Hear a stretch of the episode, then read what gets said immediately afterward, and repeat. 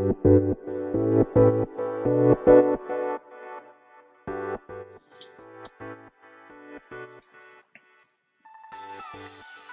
い。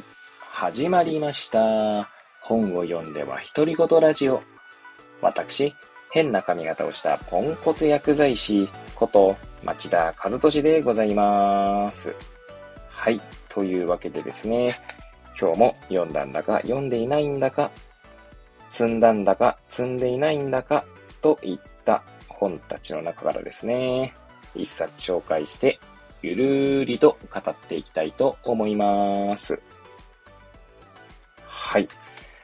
えー、こちらというかですね、本日紹介する、まあ、本でございますけども、えー、今ですね、えー、勝手に、まあ、自分企画ですけども、伊勢秀子さんのですね、絵本を紹介する一週間題しまして、まあ、その3日目ですね。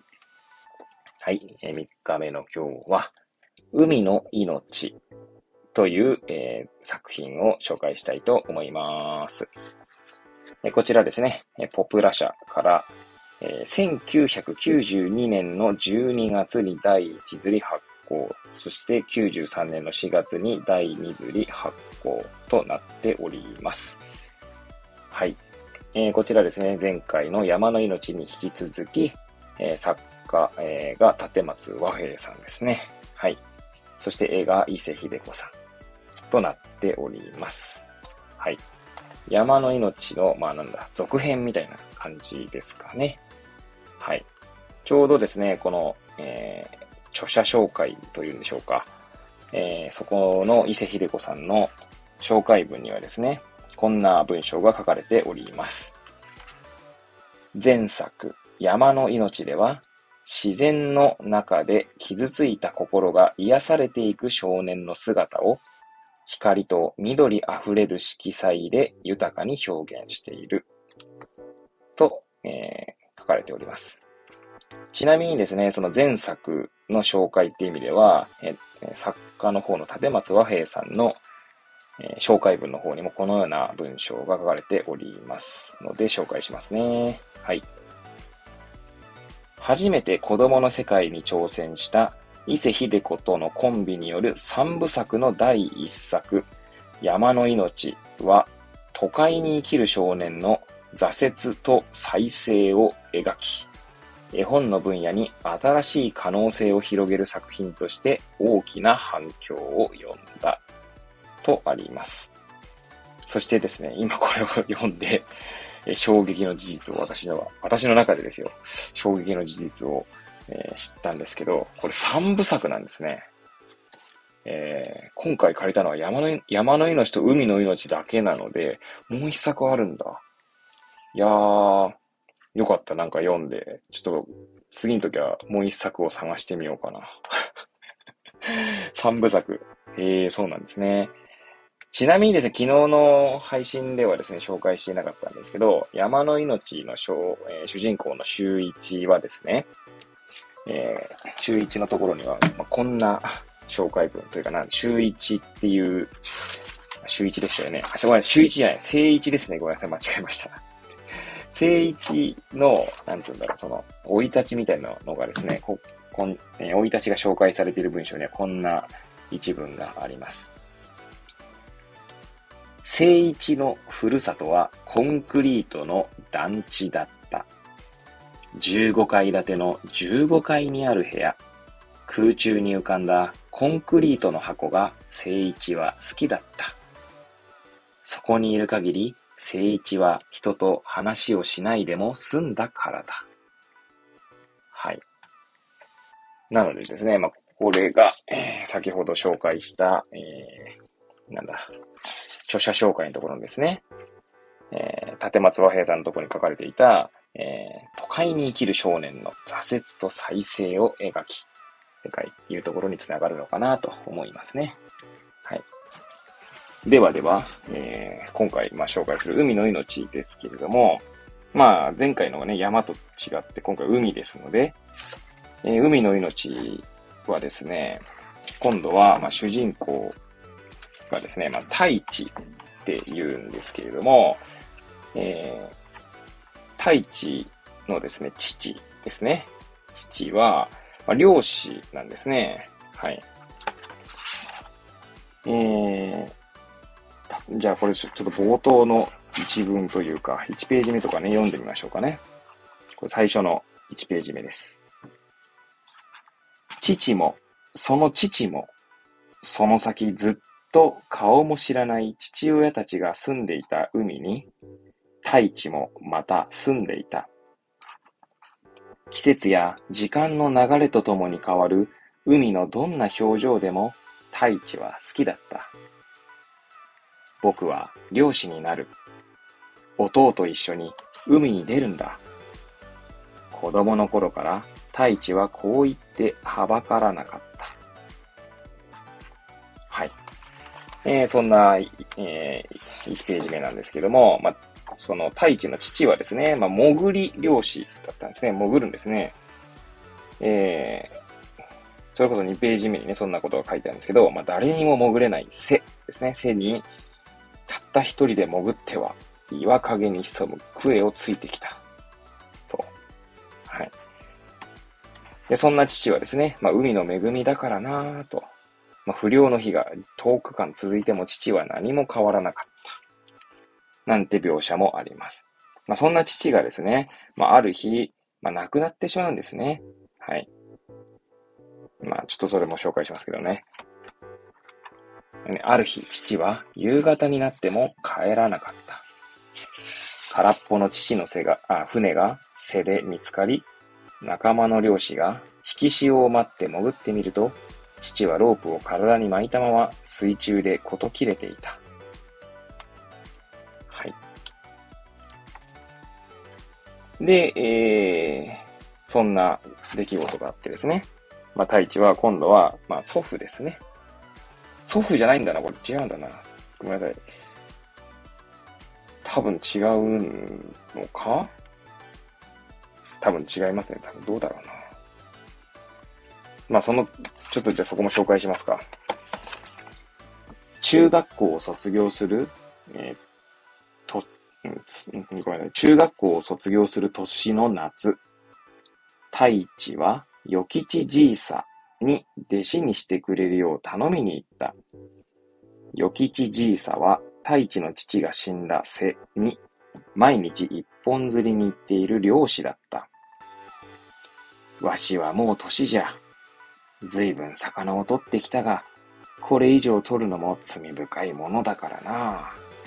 魚を海に自然に遊ばせてやりたくなっとる。年を取ったのなら、僕を杖の代わりに使ってくれ。こうして太一は無理やり吉よ吉じいさの弟子になったのだ。はい。でですね、まあそんな、まあこれまだ冒頭の数ページなんですけど、まあその後ですね、太一は、まあ、よ吉じいさと一緒に、まあ海に出てですね、成長し、まあ、村一番のですね、まあ、漁師になって、で、ある日ですね、その、なんだ、潜り、潜っていると、えー、おそらくですね、おそらくという言い方も変なんですけど、その父が亡くなった時に、えー、まあ、亡くなったのはですね、まあ、実はさっき紹介していなかったんですけど、その、さっきの文章にもですね、父はロープを体に巻いたまま水中でこと切れていた。その続きですね。ロープのもう一方の先には、光る緑色の目をしたクエがいたという。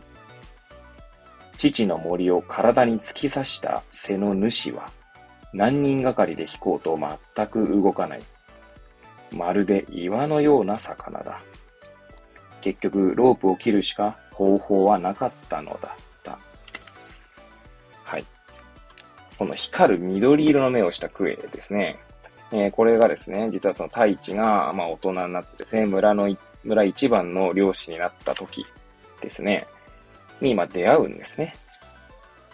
で、まあそう、まあ結局はですね、まあ太一はそのクエをですね、まあ仕留めずにというか仕留められずにですね、えー、なんだろうな。まあ終わるんですけども、まあ最後ですね。30ページですね。こんな、えー、文章になっております。水の中で太一はふっと微笑み、口から銀のあぶくを出した。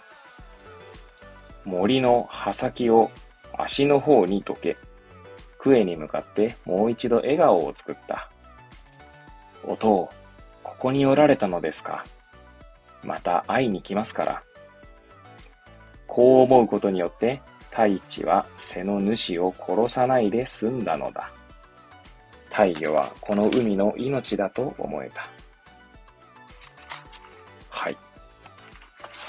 えー、まあね、タイトル、海の命ですけど、まあやっぱりこれもですね、まあなんだろうな、命は繋がっているっていうことがまあかれているんだと思うんですけど、まあどっちかっていうとこの人間の方の物語にこう、なんだろうな、あの、よりこう、スポットライトが当たっているのかなって、まあ思いながら読んでいましたね。まあ太一と、まあ太一の父、えー、そしてまあ村の与吉じいさですね。まあそんな、この、なんて言うんだろうな、まあ、漁師という仕事を通じての、この海との関わりみたいなものが感じられたり、あるいはですね、えー、海の恵みというものを、まあ、その人間と海との関わりっていう意味で感じられたり、っていう感じですかね。はい。ちょっとすみません。私の語彙力がなさすぎてですね。はい。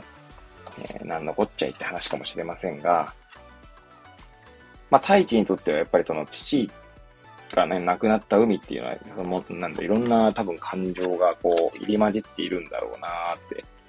まあね、小さい頃からね、その父の背中を見て育って、まあ、漁師になりたいと言って漁師になってですね。えー、まあ、その漁師になった太一が、まあ、ここ、えー、実はその20ページですね。こんな一文があります。とうとう父の海にやってきたのだというね。要は父の海ですね。その、なんつうんだろう、その、生っていうんですか？父が亡くなった生で、まあ、漁するようになったってことなんだと思うんですけども。はい。まあ、ちなみにですね、作中、というか途中でですね、与吉じいさんも亡くなるんですけれども、まあ、その与吉じいさんが亡くなった時にですね、まあ、太一がこんな言葉を、えー、語っております。海に帰りましたか？与吉じいさ。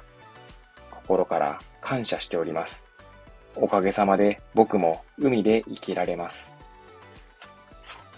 はい。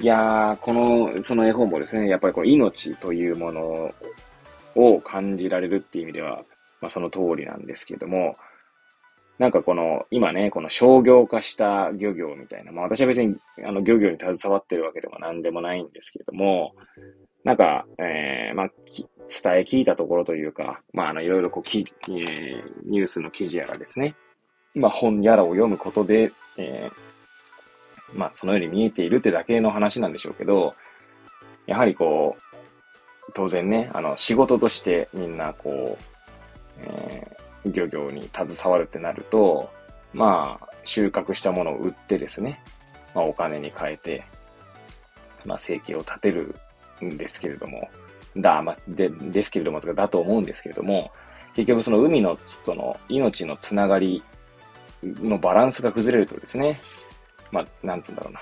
その小さい魚が大きい魚になるまでの間に、まあ、時間が流れるわけですけど、例えば小さい魚でもこうどんどん取っていけばですね、まあ、育たないわけですから、まあ、漁獲量が減るみたいな話が、なんかこう見たことあるんですね。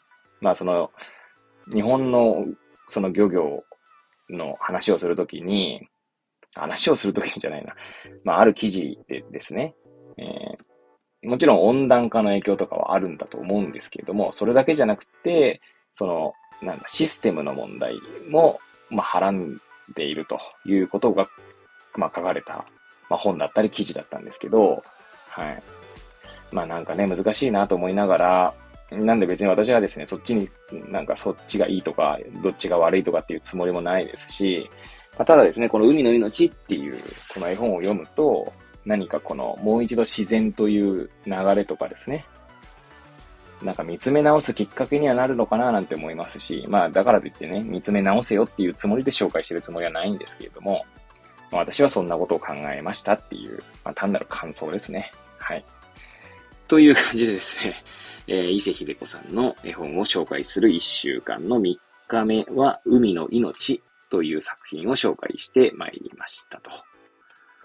えー、次回からはですね、えー、今までの3作品は、絵を伊勢秀子さんが、えー、書いていて、文章はですね、別の方が書いている、まあ、絵本でしたけども、まあ、次から4、4日間は、まあ、伊勢秀子さん自身がですね、えー、絵も文章も書いたものを紹介していきたいと思います。はい。ということでですね、えー、それではまた次回お会いいたしましょう。ごきげんよう。